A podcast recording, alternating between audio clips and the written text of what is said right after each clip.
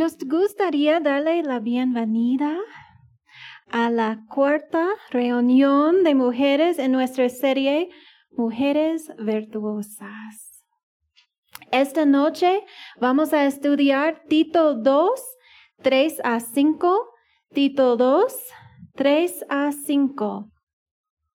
A las ancianas enseñales que sean reverentes en su conducta y no calumniadoras ni adictas al mucho vino. Deben enseñar lo bueno y aconsejar a las jóvenes a amar a sus esposos y a sus hijos, y a ser sensatas y puras, cuidadosas del hogar, bondadosas y sumisas a sus esposos, para que no se hable mal de la palabra de Dios.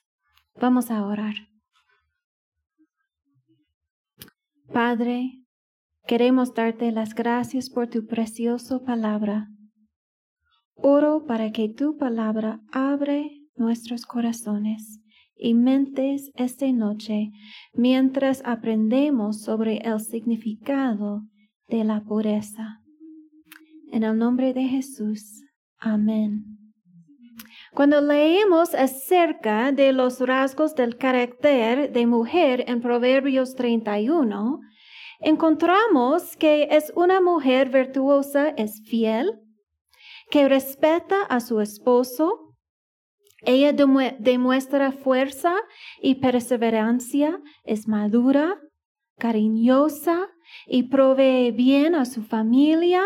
También vemos que viste con modestia, la esposa de un buen marido, honorable, sabia, bondadosa y buena madre. Es digna de alabanza, cumple sus metas, mujer de palabra, pero sobre todo vemos que teme el Señor. En Proverbios 31, 30, en sus separatas, Engañosa es la gracia y vana la belleza, pero la mujer que teme el Señor, esa será alabada. Esto puede parecer un estándar imposible, tan alto que nunca se podría alcanzar. Sin embargo, vemos que no todo fue obra de ella en Proverbios 31, sino que Dios obra a través de ella. Proverbios 31 y Tito 2, 3 a 5 están estrechamente relacionados entre sí. Es importante notar, que ser una mujer que teme al Señor se enseña tanto en el Antiguo Testamento como en el Nuevo Testamento. En las tres primeras partes de la serie, Mujer Virtuosa, hemos aprendido la importancia de ser una mujer reverente, no calumniadora, muestra de cosas buenas, capaz de educar a las jóvenes.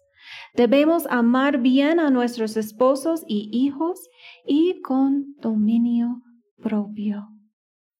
Esta noche enfocaremos nuestra atención en cómo Pablo está instando a todas las mujeres a ser puras. estudiemos ahora el significado de la pureza y cómo podemos ser mental, emocional y físicamente puras como mujeres virtuosas. Ser puro significa estar libre de contaminación. El agua pura está libre de cualquier otra sustancia. El oro puro se ha refinado a tal grado que se ha eliminado toda la escoria. La escoria es una sustancia relacionada con el proceso de refinación de metales preciosos. En la Biblia, la escoria simboliza la impureza. La escoria eh, se usa a menudo como una metáfora de un contaminante espiritual en el pueblo de Dios. Ezequiel 22, 18. Ezequiel 22, 18 dice, Hijo de hombre, la casa de Israel se ha convertido en escoria para mí. Todos hoy ellos son bronce, estaño, hierro y plomo en medio del horno. Escoria de plata son. La Biblia dice que Dios juzga a los malvados que corrompan a toda la sociedad y los elimina como se elimina la escoria del metal impuro. Vemos eso en Salmo 119, 119. Salmo 119, 119 dice, como escorias hiciste consumir a todos los impíos de la tierra. Por tanto, yo he amado tus testimonios. La escoria escribe lo que no tiene valor. En el lenguaje figurada, la Biblia dice que Dios limpia la escoria de su pueblo mediante un proceso de refinamiento espiritual, de disciplina y pruebas. Isaías 1.25. Isaías 1.25 dice, también volveré mi mano contra ti, te limpiaré de tu escoria como con lejía, y quitaré todo tu impureza. Entonces, ¿por qué necesitamos ser purificados? Bueno, todos tenemos escoria espiritual en nuestras vidas que son prácticas no saludables, ideas y pecado que deben eliminarse completamente.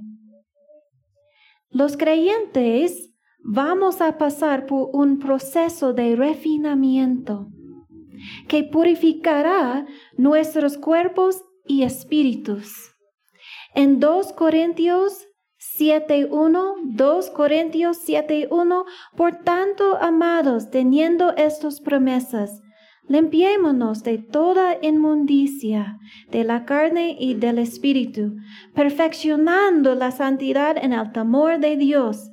Este proceso de refinamiento demuestra la sinceridad de nuestra fe y revela nuestro verdadero carácter.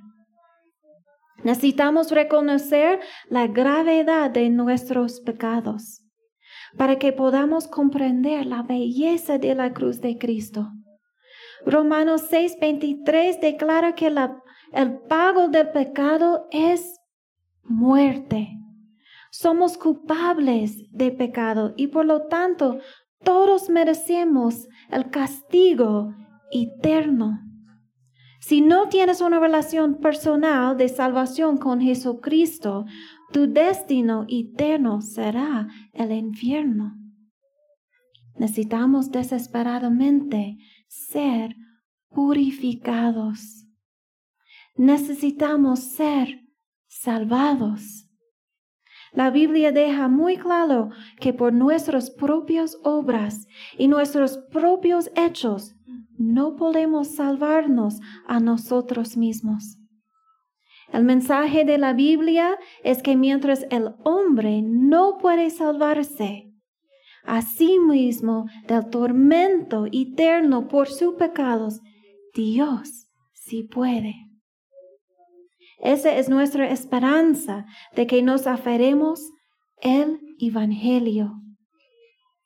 Cuando un refinador de metales trabaja con oro y plata, repite el proceso de fusión una y otra vez.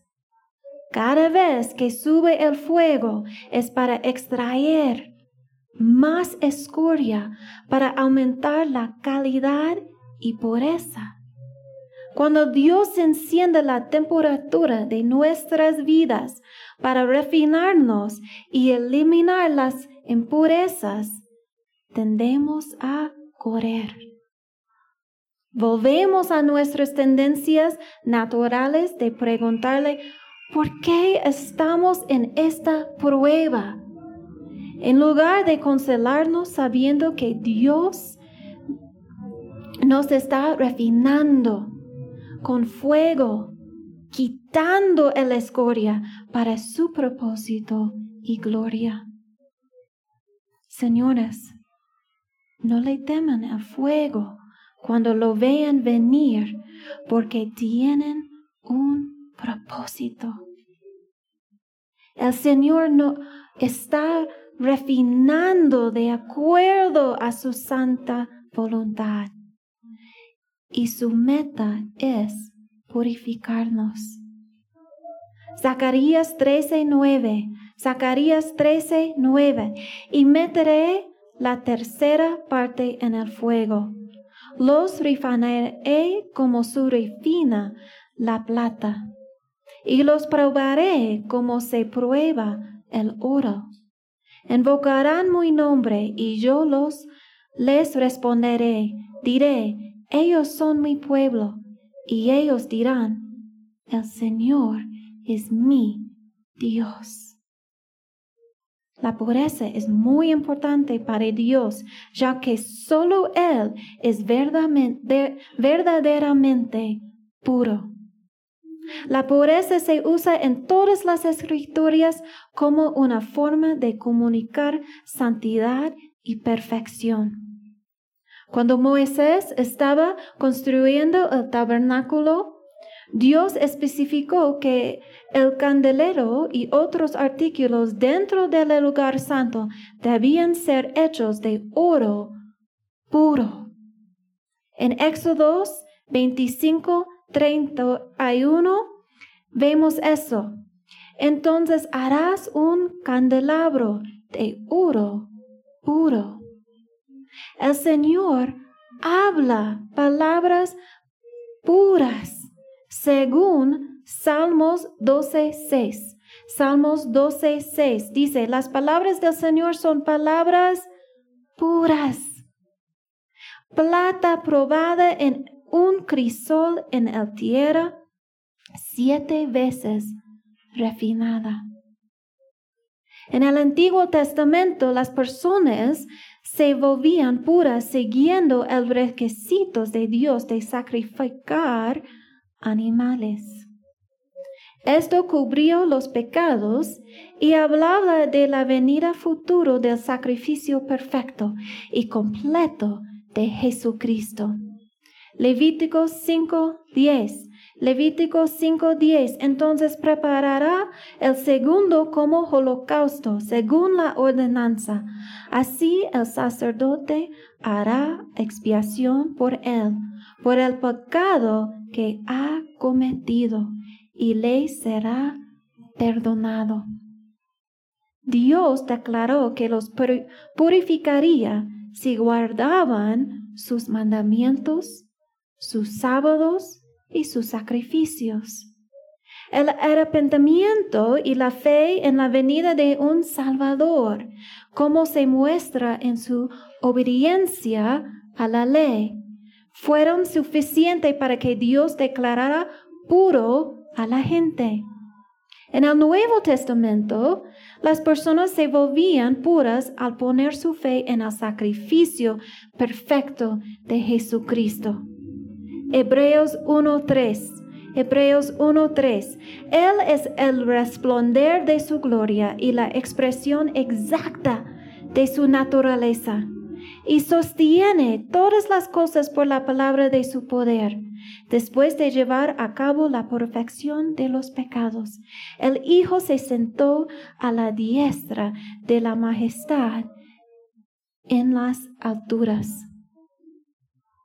Si hemos nacido de nuevo a través de la fe en Jesús, vamos a desear vivir en pureza. Dios desea que vivamos en pureza no solo sexualmente, sino también en la forma en que tratamos a los demás, nuestros pensamientos, nuestras palabras y nuestras acciones. Hay un llamado en cada una de nuestras vidas para vivir puros en medio de un mundo altamente pecaminoso. Pureza no significa perfección. Dios desea que vivamos en santidad. Mateo 5:8. Mateo 5:8 dice, bienaventurados los de limpio corazón, pues ellos verán a Dios. Debemos perseguir la santidad y la pureza mental, emocional y física. El primer punto, persiguiendo la pureza mentalmente. Primero, la pureza comienza en la mente. Lo que meditamos finalmente determina y se convierte en acciones. El enemigo es astuto y engañoso. Su ferviente deseo es que caigamos en pecado contra un Dios santo. Una forma de usar su poder es a través de la mente. Él planta semillas en nuestras mentes, eh, mentes diciéndonos que nuestros pensamientos son privados y mientras que no digamos o hagamos nada malo, está bien, al menos pensar en ello.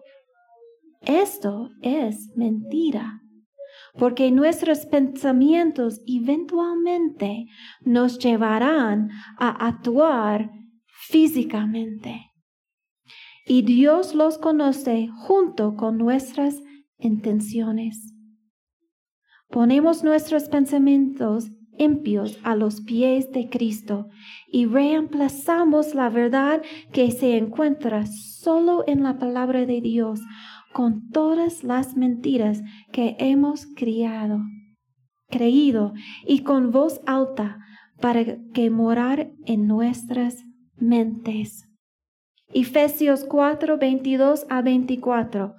Efesios 4, 22 a 24 dice que en cuanto a la anterior manera de vivir, ustedes se despojan del viejo hombre que se corrompe según los deseos engañosos y que sean renovados en el espíritu de su mente y se vistan del nuevo hombre, el cual en la semejanza de Dios ha sido creado en la justicia y santidad de la verdad.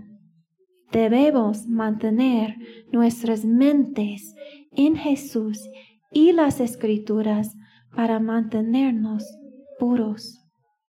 Esto se puede hacer mediante el estudio y la memorización de la palabra de Dios.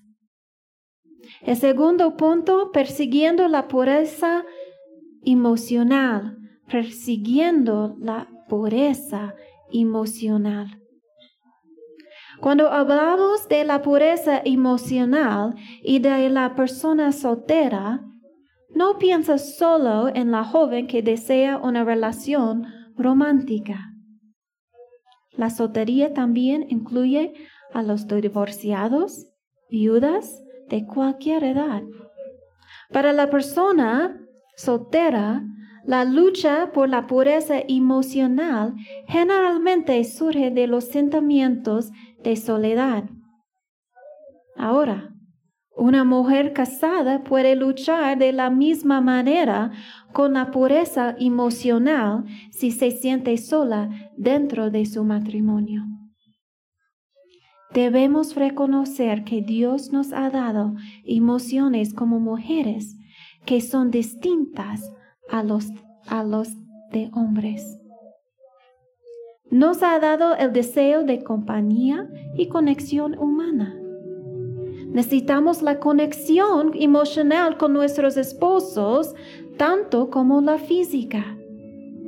Dentro de los límites del matrimonio debemos compartir nuestras emociones y dar nuestro corazón libremente a nuestros esposos. Sin embargo, como mujer virtuosa, hay líneas que deben trazarse con las relaciones del sexo opuesto fuera del matrimonio. El pecado viene cuando cumplimos estos deseos, deseos fuera del diseño de Dios. Dentro de la iglesia eso es fácil de hacer.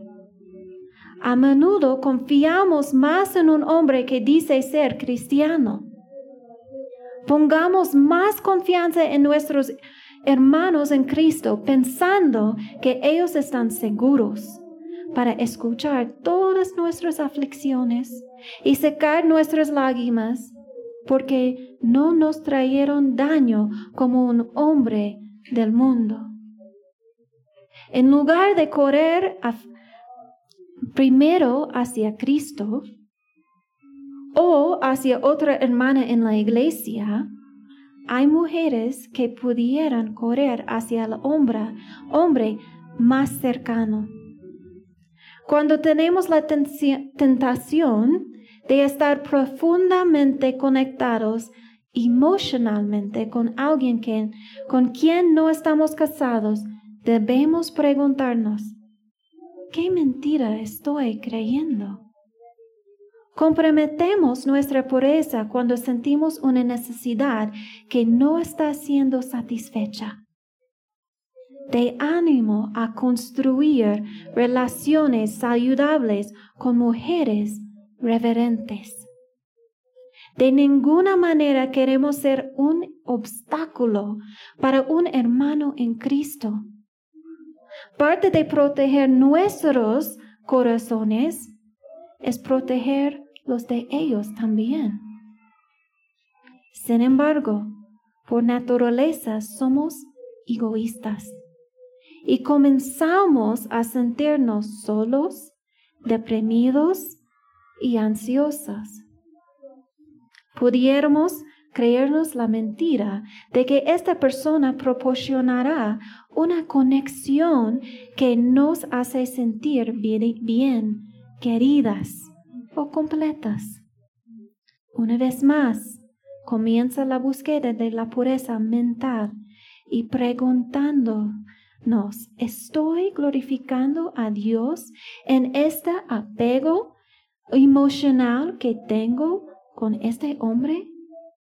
¿O simplemente estoy deseando una necesidad insatisfecha que tengo? A veces nos ponemos en situaciones sin saberlo. A veces una relación comienza con las mejores intenciones pero luego se convierte en una relación que no honra a Dios. Ya sea que estamos casados o solteras, debemos tener el hábito de pedirle continuamente al Señor que busque en nuestros corazones y nos revele si estamos dando pasos inapropiados hacia la impureza emocional con un hombre que no es nuestro esposo.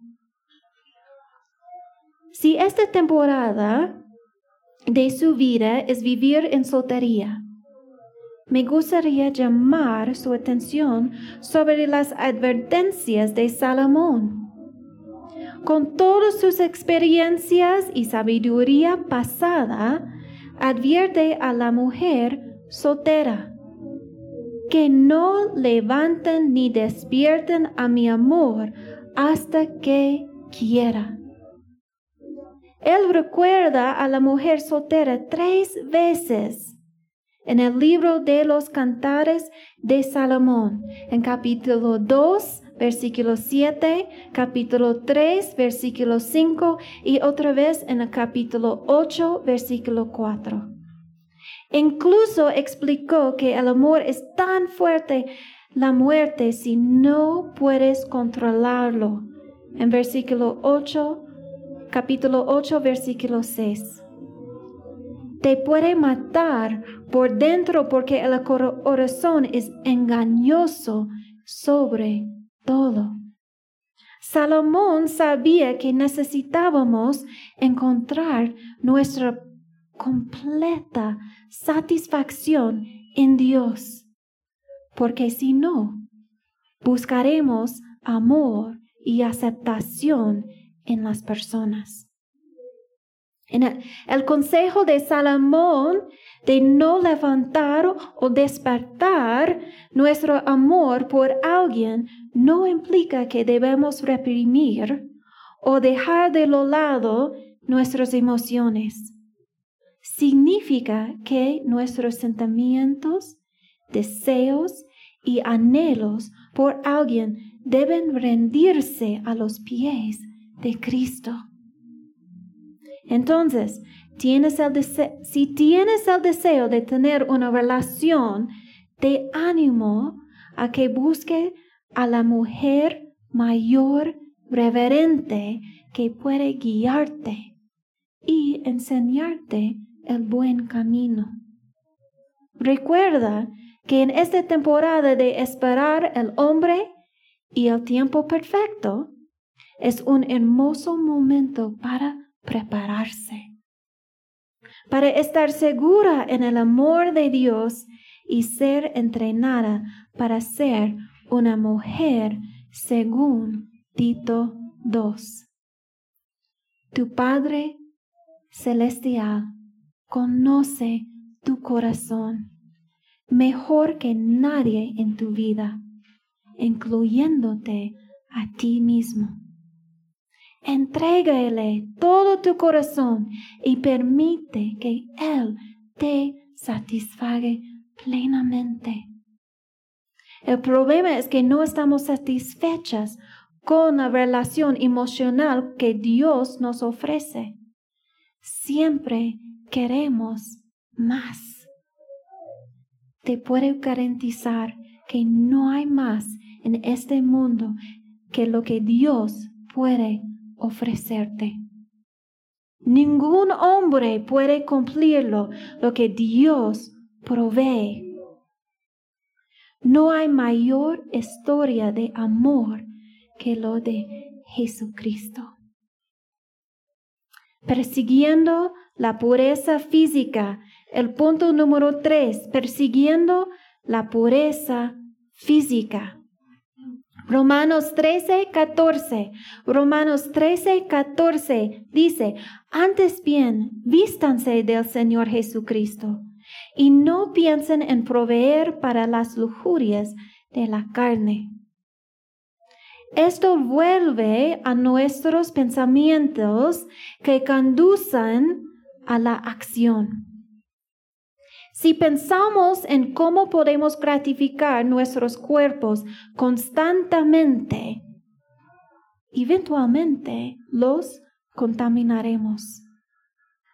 El pecado sexual tiene un significado distintivo porque impacta directamente nuestros cuerpos, mentes y almas de manera profunda. El pecado sexual implica una violación del diseño de Dios para la sexualidad y la intimidad humana.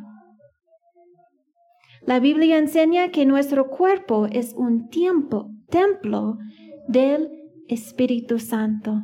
Vemos eso en 1 Corintios 6, 19 a 20. 1 Corintios 6, 19 a 20. ¿O no saben que su cuerpo es templo del Espíritu Santo que está en ustedes, el cual tienen de Dios, y que ustedes no se pertenecen a sí mismos? Porque han sido comprados por un precio, por tanto glorifican a Dios en su cuerpo y en su espíritu, los cuales son de Dios. Es el pecado sexual profana ese espacio sagrado que Dios quiso que fuera puro y santo. La meta de la pureza sexual es permanecer sexualmente puro para la gloria de Dios. Queremos permanecer sexualmente puros cuando estamos solteros Esto significa que debemos evitar las fantasías sexuales, la pornografía y la masturbación. Y cualquier cosa que debe reservarse para el lecho matrimonial. Cuando estamos casadas, debemos evitar cualquier actividad sexual que no incluya a nuestros esposos. Una unión sexual entre un esposo y una esposa es algo hermosa que,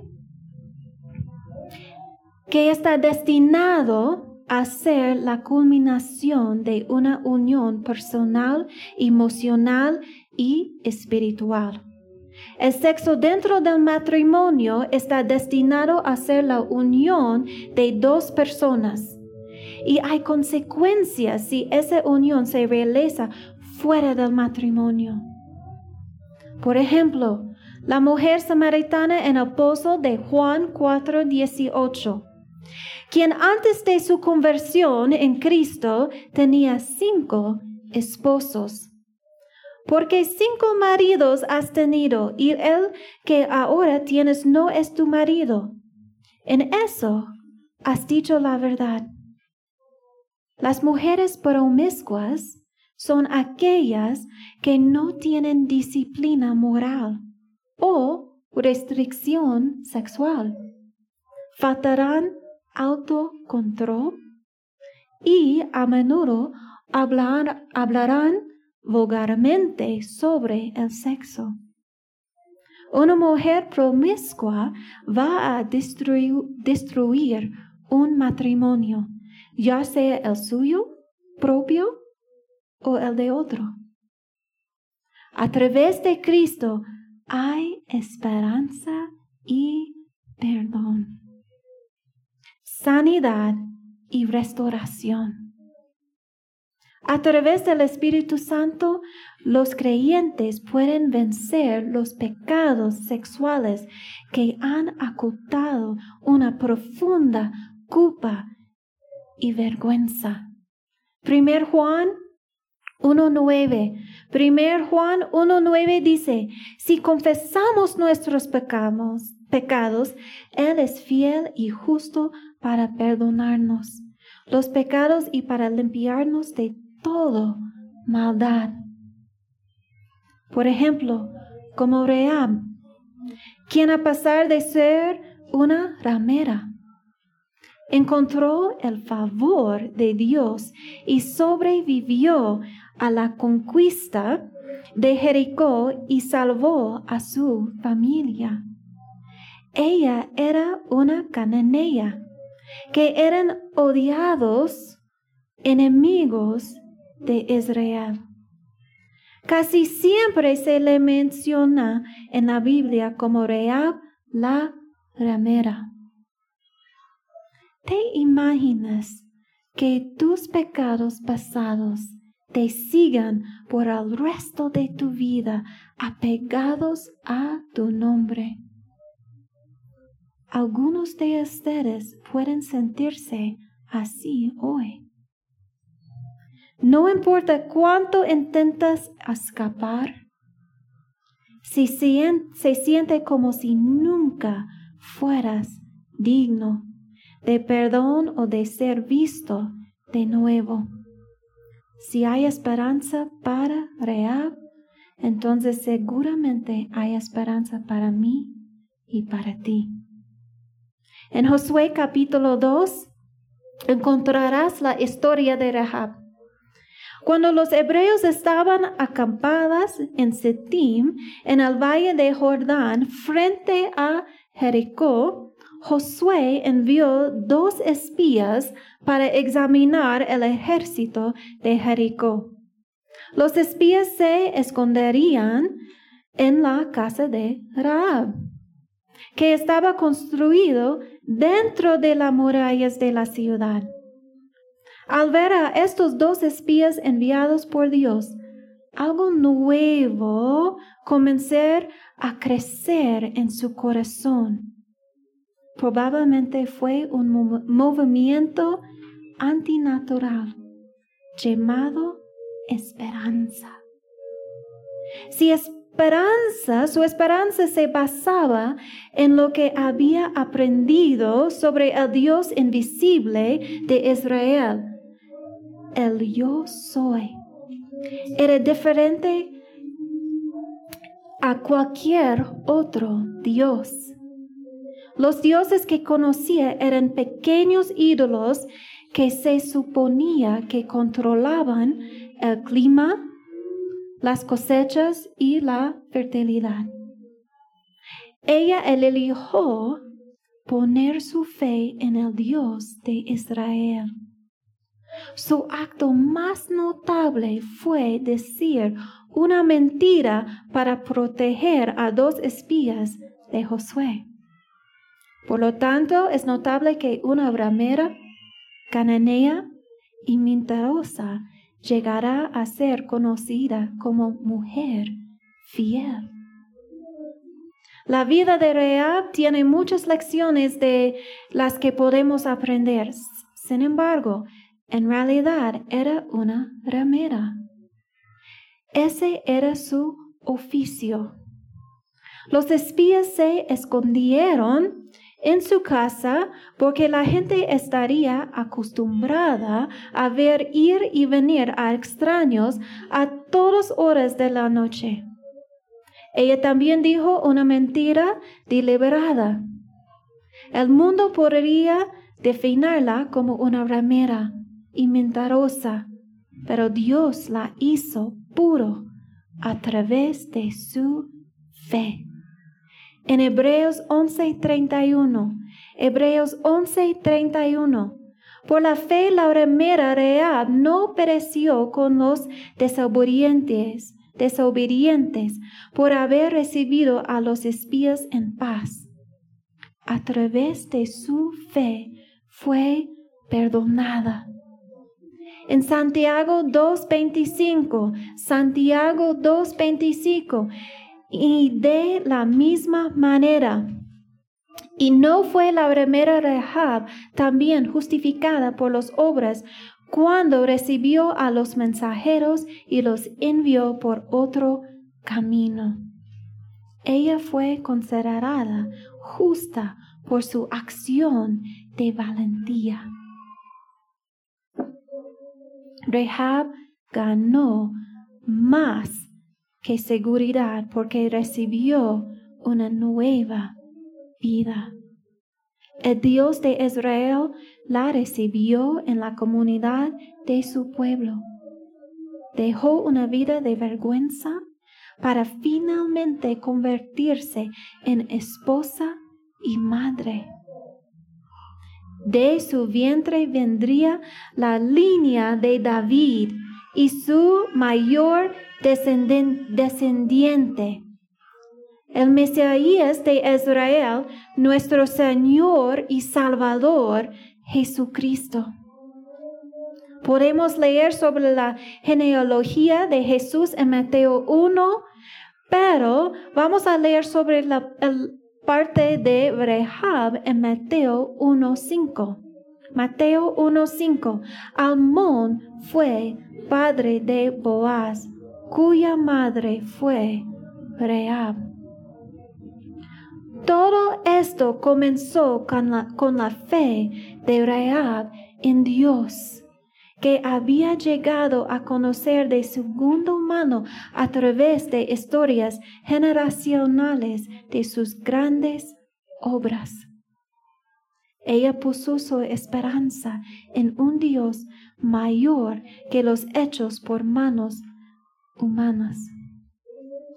A través de su fe fue perdonada de una profesión que continuamente la hacía vender su cuerpo por dinero, por dinero, haciéndola físicamente impura a través de todos a cada uno de los actos sexuales. Ella fue limpiada y llamada justa. Ella no permaneció como una ramera se volvió de una vida de pecado y comenzó a vivir una vida de acuerdo con las leyes que Dios le dio a Israel. Vivió el resto de su vida en libertad y pureza. Ella primero creyó. Su creencia la llevó a la fe que permitió que Dios la usara.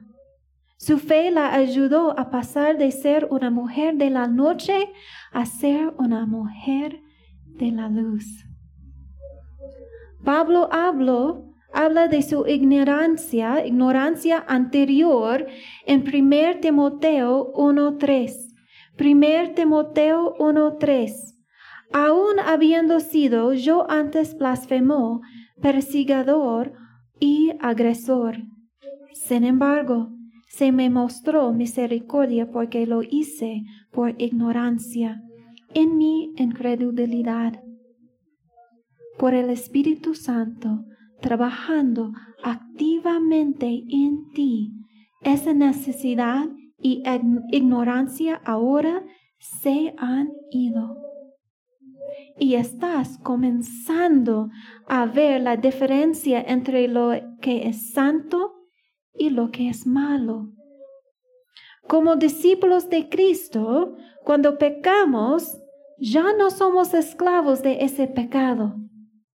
Debido a que Cristo ganó la victoria sobre todos los pecados, ya no vemos ese pecado más glorioso que la gloria de Dios.